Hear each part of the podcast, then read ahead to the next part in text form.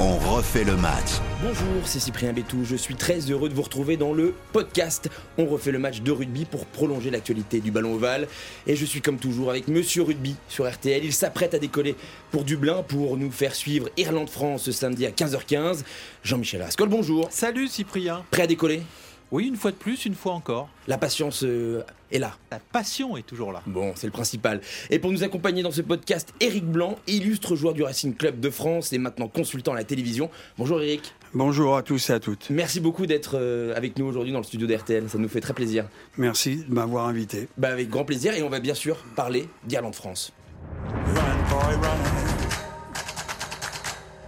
Et oui, on va évidemment évoquer le match que la planète rugby attend avec impatience. Samedi 15h15, Irlande-France. Les deux premières nations mondiales s'affrontent. La question est simple, est-ce que l'Irlande est la meilleure nation mondiale actuellement? Aujourd'hui, oui, hein, le géant vert voit la vie en rose. Premier au ranking, ça veut dire la meilleure équipe du monde. Ils ont battu les Blacks chez eux euh, cet été en tournée. Ils ont réussi à battre l'Australie, l'Afrique du Sud euh, en automne. Voilà, c'est une équipe que la France arrive à battre, puisque sur les trois derniers matchs, on a gagné deux fois, dont un match très serré le dernier. Mais voilà, cette équipe, euh, c'est devant c'est Rockefeller, une machine à gagner des Ils ont un jeu, je dirais, très chirurgical très dense, conquête.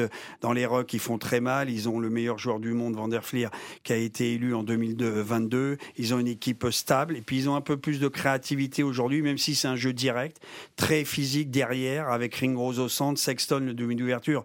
37 piges, on pensait qu'il était cuit, mais il continue, il sera là, parce que c'est quand même un maître à jouer. C'est son dernier grand défi de gagner le tournoi. Enfin, il l'a déjà gagné en 2018, mais et puis la Coupe du Monde. Et puis euh, c'est une équipe hyper complète, agressive, avec euh, des, jeunes joueurs aussi. Lowe avec son pied gauche, le 3 carré le gauche. Enfin, une équipe très très complète. Oui, c'est impressionnant. Et d'ailleurs, vous parliez de, folie dans le jeu. C'est le père d'Owen Farrell, Andy Farrell, qui a repris la, sélection, qui apporte un peu ça. C'est-à-dire que les Irlandais, on, savait que c'était très carré, très droit, très dur au mal. Et Andy Farrell apporte aussi ce, côté balle en main qui est assez plaisant à voir jouer. Ouais, enfin, faut pas s'emballer non plus. Hein. C'est pas une équipe euh, glamour. Moi, j'ai vu les tests matchs contre l'Afrique du Sud et l'Australie. à un moment donné, euh, on pouvait s'emmerder quand même, parce que c'est un jeu d'abord d'occupation, de pression par un jeu au pied. Ils sont très très forts dans ce secteur-là. Non, c'est une équipe bulldozer devant. Enfin, si, si on n'est pas prêt au combat, on est scalpé, dévoré tout cru à la viva. Ça, c'est un match euh, de testostérone, 100% cannibale. Il faut sortir les abdos, les pectoraux et un peu de ciboulot parce que le rugby, c'est aussi de la tête. Et là, on a quand même une charnière pour moi qui est très bonne. Et M. Tamac peut être capable, dans les moments creux, de faire quand même bien jouer cette équipe de France. Alors moi, je remarque quand même que la dernière fois qu'on a battu euh, l'Irlande, l'équipe de France euh, avait euh, été pénalisée à sept reprises.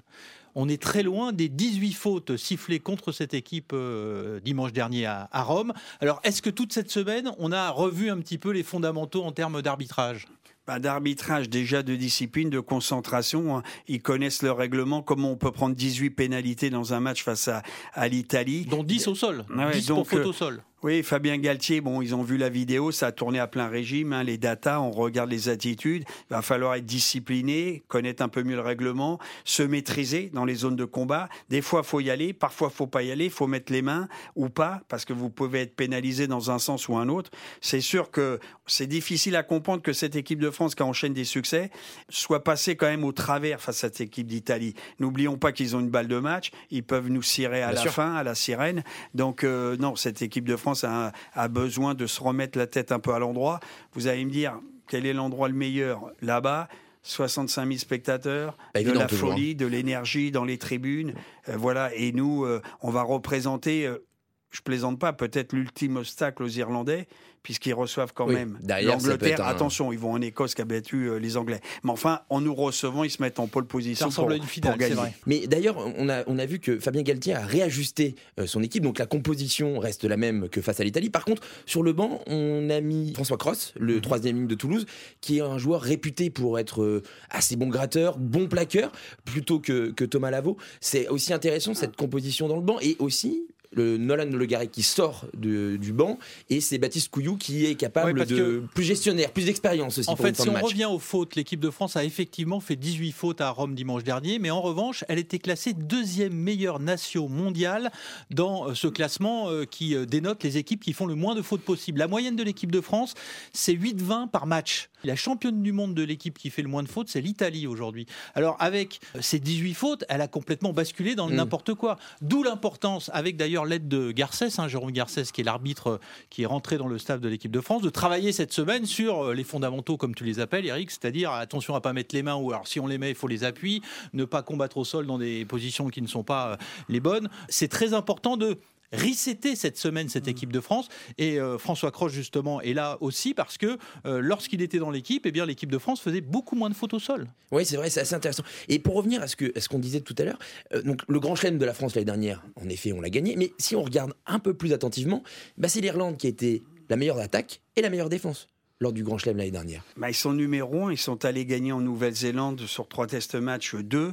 Ils ont, enchaîné, en plus. ils ont enchaîné, là, euh, en novembre, ils battent l'Afrique du Sud dans un match très cadenassé, puis l'Australie. Donc on le sait, hein, il y a, souvent il y a deux points d'écart, quatre, six. Maintenant, je pense quand même qu'on n'est pas favori, hein, je vous le dis sincèrement. Non pas que je doute de cette équipe de France, mais où ils sortent l'énorme match, sans faire de faute, résister à la pression, à la férocité des Irlandais, à leur talent aussi, parce que là, je vous parle de 15 joueurs qui déblayent, qui désossent dès le coup d'envoi, qui ont peur de rien, qui ont un rugby millimétré. Je rappellerai quand même que Leinster a broyé le Racing en Coupe d'Europe. Le Munster est allé faire peur au Stade toulousain. Donc vous comprenez, c'est les deux plus grandes provinces d'Irlande avec il y a 9 joueurs de Leinster dans voilà. cette équipe euh, Donc, Là, vous avez la base de l'équipe d'Irlande. Ils ont l'habitude de jouer, ils partent en vacances ensemble, les familles se connaissent. Enfin, non, mais ils sont pas comme nous. Euh, et voilà, et ça dure depuis tout le temps, puisque c'est un pays qui forme leurs joueurs sur des provinces, comme en Nouvelle-Zélande, donc ils se connaissent davantage, ils ont des habitudes. Maintenant, chez eux, c'est sûr que ben, ils savent qu'ils doivent pas passer au travers mais je pense que mentalement, ils seront préparés aux hommes de Dupont de fait d'être présents, d'être au même niveau qu'eux, d'avoir cette exigence et cette, cette maîtrise surtout aussi euh,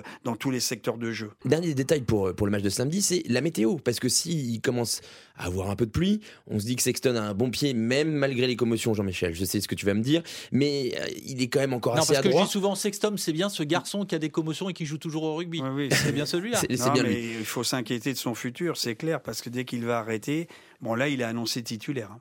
Oui, il est annoncé titulaire, mais il est encore à droit avec son pied. Et je me dis que s'il pleut un peu, bah, je me dis que le trio arrière français. Toi, c'est pareil, tu veux absolument qu'il pleuve, mais il pleuvra pas. Regarde la météo. À Dublin, la météo est plutôt clémente pour ce week-end et pour ce samedi. Alors, déjà, tu as beaucoup de chance, déjà, pour ton week-end.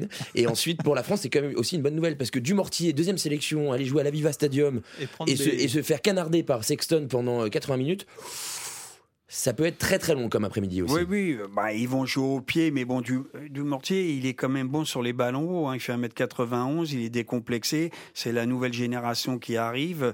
Bon, bien sûr, ils vont monter quelques quilles. En règle générale, les anglo-saxons sont plus forts que nous. Même si aujourd'hui, on a des joueurs comme Penaud qui peuvent sauter, Chalminet, Ramos, tout ça, on a beaucoup progressé, mais c'est dans leur culture de travailler euh, cet axe de, de jeu parce que peut-être leurs conditions météo durant ah, toute l'année. Voilà. Non, mais ou à l'école de rugby, ils apprennent. Pour les Australiens ou d'autres, il y a aussi le sport chez eux, Gaëli. Mais ça a toujours été vrai. Maintenant, il euh, faut espérer qu'on verra quand même un jeu un peu de mouvement, mais ça va turbiner. Ils vont arriver lancés, ils vont vouloir nous faire mal. Euh, donc, euh, nous, il faut ralentir les ballons, les contester intelligemment, pas se faire pénaliser, parce que Sexton, c'est un homme qu'on a connu au Racing. Il est venu jouer deux ans, donc il est chirurgical. Voilà, pas de, pas de, fioriture. Puis ils ont des lancements de jeu très classiques, des faux appels, ils jouent dans le dos, ils rejouent avec la troisième ligne, ils font péter les avants. Enfin, ce rugby un peu uniforme que l'on connaît, hein, que l'on voit un peu partout, mais eux, ils y mettent de la vitesse et ils mettent du, du franchissement. Et là, à partir de là, à ce moment-là, dès qu'on joue dans le dos de la défense, ça devient très compliqué pour l'équipe qui subit hein, de pouvoir tenir une défense sur 45 mètres dans la largeur. Et surtout, si je me trompe pas, ils arrivent à innover. C'est-à-dire que c'est un peu eux qui ont apporté ce, truc-là, qui est de jouer les pénalités à la main à 5 ah, mètres de la ligne. Alors qu'avant, les anciens seraient allaient prendre la touche, la mêlée. Eux, ça s'est fait à une certaine époque. Oui, mais ils ont ramené ça Il y avait la ça au du Il y jour. avait, moi, à l'époque où je jouais, le Stade Toulousain en faisait beaucoup. Au lieu de prendre une touche, éventuellement pas droite ou contestée, Mhm. ou une mêlée, Et où tu crois que tu domines, mais tu tangles Ouais. et l'arbitre siffle une entrée un peu trop Mhm. rapide et t'es pénalisé, bah, c'est vrai que tu te mets à 5 mètres. Et si tu as deux, trois combinaisons où tu envoies les plus gros, où tu joues dans le dos, et ce qu'ils ont fait, le, le Leinster a emporté le Racing Bien sur sûr. deux pénalités à la main. là. C'était très impressionnant.